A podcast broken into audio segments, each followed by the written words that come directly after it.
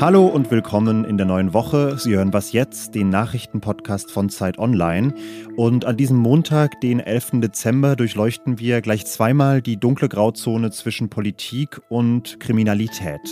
Einmal in Brüssel, wo seit dem Wochenende ein Korruptionsskandal für Unruhe sorgt.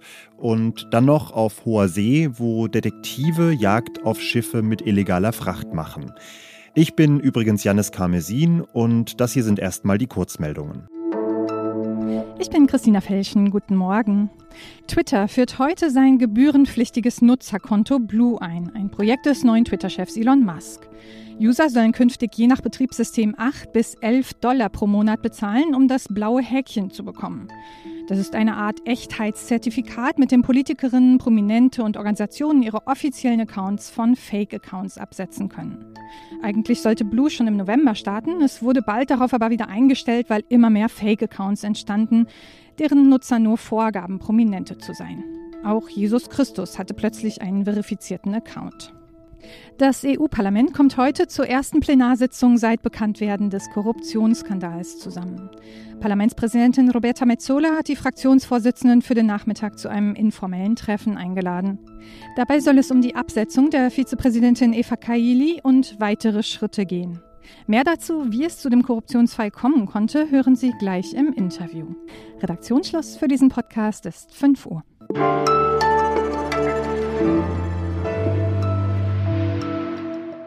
Sie werden es vielleicht mitbekommen haben, am Wochenende hat ein möglicher Korruptionsskandal für große Unruhe in Brüssel gesorgt.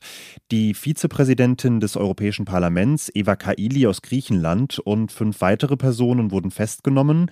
Sie sollen von einem Golfstaat große Summen Geld und Geschenke angenommen und dafür dann die Politik der EU zugunsten dieses Staates gelenkt haben.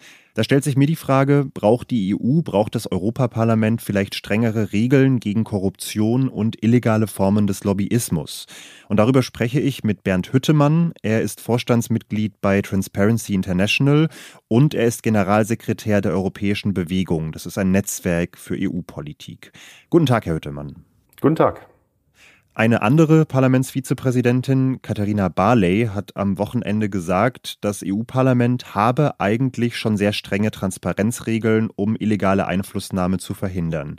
Ist das Schönfärberei? Ist das eine Fehleinschätzung von Frau Barley?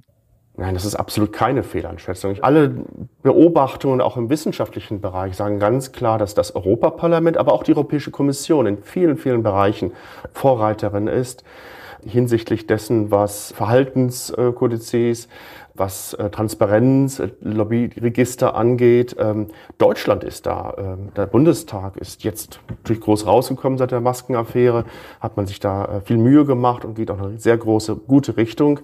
Aber das, was äh, jahrelang nicht passierte in Deutschland, ähm, wurde immer zum Vorbild genommen. Äh, auf der anderen Seite, äh, was, was das Europaparlament getan hat. Und das ist natürlich besonders tragisch, dass das Europaparlament ausgerechnet jetzt äh, so in Schlagzeilen kommt. Aber da hat Frau Barley absolut recht.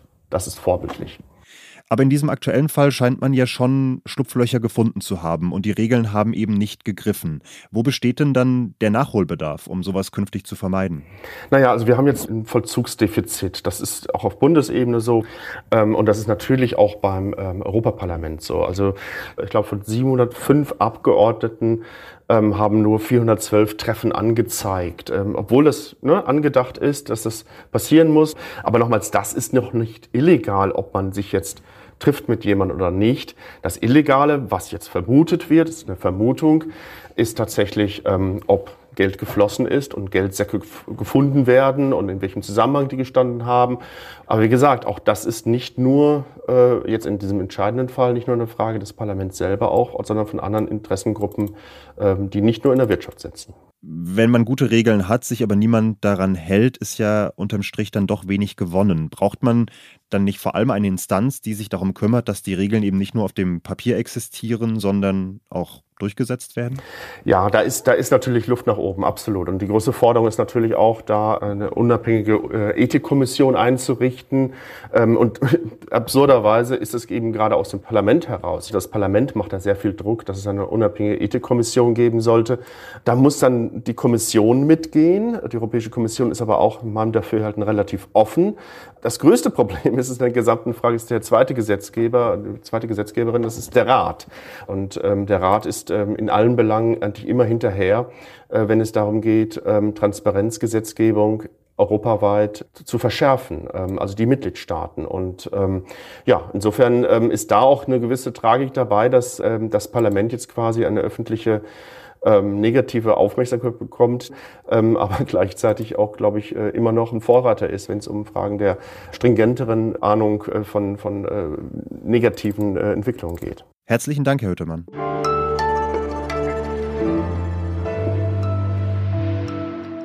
Und sonst so?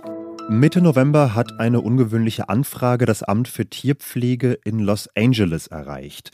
Die LA Times berichtet darüber. Demnach hat Madeline der Behörde geschrieben, hochoffiziell, und hat gefragt, ob sie denn ein Einhorn im Hinterhof ihres Elternhauses halten dürfe, wenn sie denn eines findet. Die Behörde hat sich diese Anfrage mit der gebotenen Ernsthaftigkeit angenommen und hat Madeline jetzt tatsächlich nach ausführlicher Prüfung eine unbefristete Einhornlizenz ausgestellt gestellt. Allerdings verknüpft mit strengen Auflagen. Madeline muss das Tier einmal wöchentlich mit Wassermelone füttern und darf es ausschließlich mit biologisch abbaubarem Glitzer bestreuen.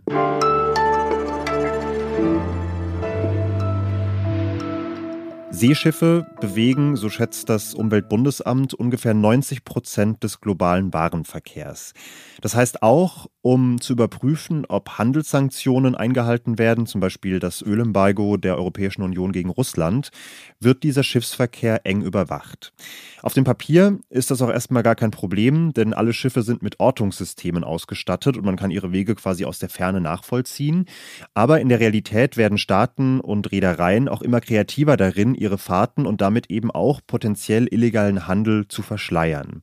Deshalb beauftragen internationale Organisationen und Regierungen mittlerweile spezialisierte Unternehmen damit, solche Geisterschiffe aufzuspüren. Und zur Arbeit dieser Schiffsdetekteien, wenn man sie so nennen möchte, hat Thomas Fischermann aus dem Zeitwirtschaftsressort recherchiert. Hallo Thomas. Ja, hallo. Thomas, das Bild ist zugegebenermaßen etwas abgegriffen, aber das ist ja schon so eine Art Katz-und-Maus-Spiel da draußen auf hoher See. Wenn wir mal mit den Mäusen beginnen, quasi, also mit den Gejagten, den Geisterschiffen, was tun die denn, um einfach so zu verschwinden? Also wie wird deren Fahrt verschleiert? Ja, das trifft schon ganz gut mit dem Katz-und-Maus-Spiel. Ich weiß da auch keine gute äh, Meeresmetapher, die da besser passen würde. Das ist eigentlich ein relativ altes Spiel, dass ein Kapitän auf einem Schiff äh, seinen Transponder abschaltet, also das Gerät, das ihn erkennbar macht äh, für die anderen Schiffe und damit für eine Zeit lang verschwindet, um irgendwas zu tun, was verboten ist oder um irgendwas zu tun, was nicht gesehen werden soll. Was jetzt passiert ist, ist, dass die Sache zur Hightech geworden ist. Man schaltet nicht mehr einfach nur seine Systeme ab, um ein bisschen unsichtbar zu sein, sondern man fälscht wirklich die Positionsdaten, wo man ist. Man spielt ganze gefälschte ähm, Routen ein. Man ist dann also irgendwo nach Madagaskar unterwegs, in Wirklichkeit ist man aber in die Nordsee unterwegs und das wird immer wilder und irgendwie auch spannender. Und mit welchen Mitteln arbeiten dann die Gegenspieler, also diese Schiffsdetekteien, um die Schiffe eben doch aufzuspüren? Da gibt's also alles. Das sind äh, zum Teil mittelständische Unternehmen, die einen Satellitenanschluss haben. Und da kann man ja schon mal abgleichen. Das ist das Einfachste auf der Welt. Das Schiff XY sagt, es sei an der Koordinate YZ. Und dann stelle ich mal den Satelliten darauf ein und schau mal. Und wenn da nur Wasser ist, dann weiß ich, das Schiff hat äh, sich bewegt, ist eigentlich ganz woanders. Äh, aber bis runter zu ein oder zwei Leute Unternehmen, wo dann irgendein Mathematikstudent einen tollen Algorithmus gemacht hat, um rauszufinden, wie sich Schiffe eigentlich bewegen müssten. Und wenn sie es dann nicht so tun, wie sie es müssten, dann fällt es dem Computer auf. Das ist ein irres Zeug. Ähm, einige Ansätze äh, gehen sehr stark auf Satellitenmaterial, wo sie zum Beispiel schauen, wie tief liegen die Schiffe eigentlich im Wasser. Das kann man nämlich aus dem Stand der Sonne und aus den Koordinaten und aus den Schatten, die die Schiffe dann aufs Meer werfen, äh, so ein bisschen ablesen. Da kriegt man dann raus, wann und wo sie schwerer beladen sind. Das geht aber auch bis hin zu Leuten, die äh, in die Zollbehörden sich reinhacken der Russen. Das ist wirklich ein ganz wildes äh, Geschäft wie aus einem Krimi. Ich würde es mal sagen, von außen betrachtet ist ja das Grundproblem, dass Schiffe und ihre Fahrten überhaupt so einfach verschleiert werden können. Gibt es da nicht einen Weg, das irgendwie zu verhindern, um sich diesen ganzen Aufwand zu sparen? Ja, es gibt die Versuche immer wieder und äh, zum Beispiel gibt es einen neuen Standard, äh, bei dem die Positionsdaten der Schiffe verpflichtend verschlüsselt verschickt werden.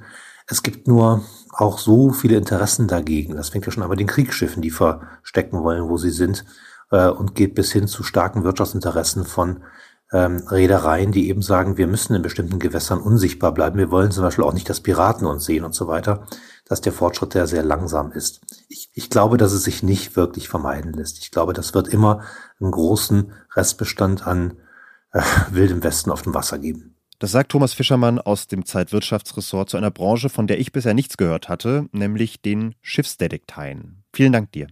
Ja, gerne. So, und dann nehmen Sie mal schön Kurs auf die neue Woche und trotzen den heftigen Gezeiten da draußen. Das, was jetzt Steuerrat übernimmt am Nachmittag Azadeh Peschman. Ich bin Janis Karmesin und sage Ahoi. Ja, ja, ja, ja. War eine Schiffsmetapher zu viel am Ende. Ja.